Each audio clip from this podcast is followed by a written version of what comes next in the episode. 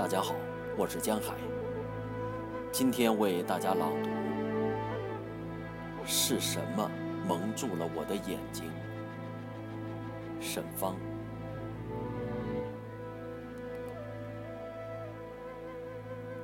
很久很久，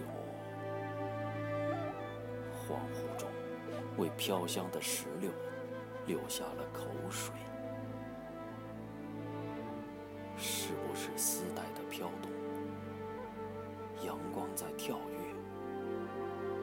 美笑的少女乘坐一架秋千。我不停地猜想，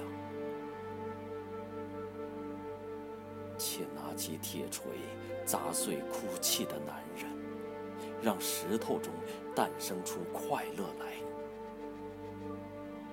让绝降的花朵红得丝丝呼叫。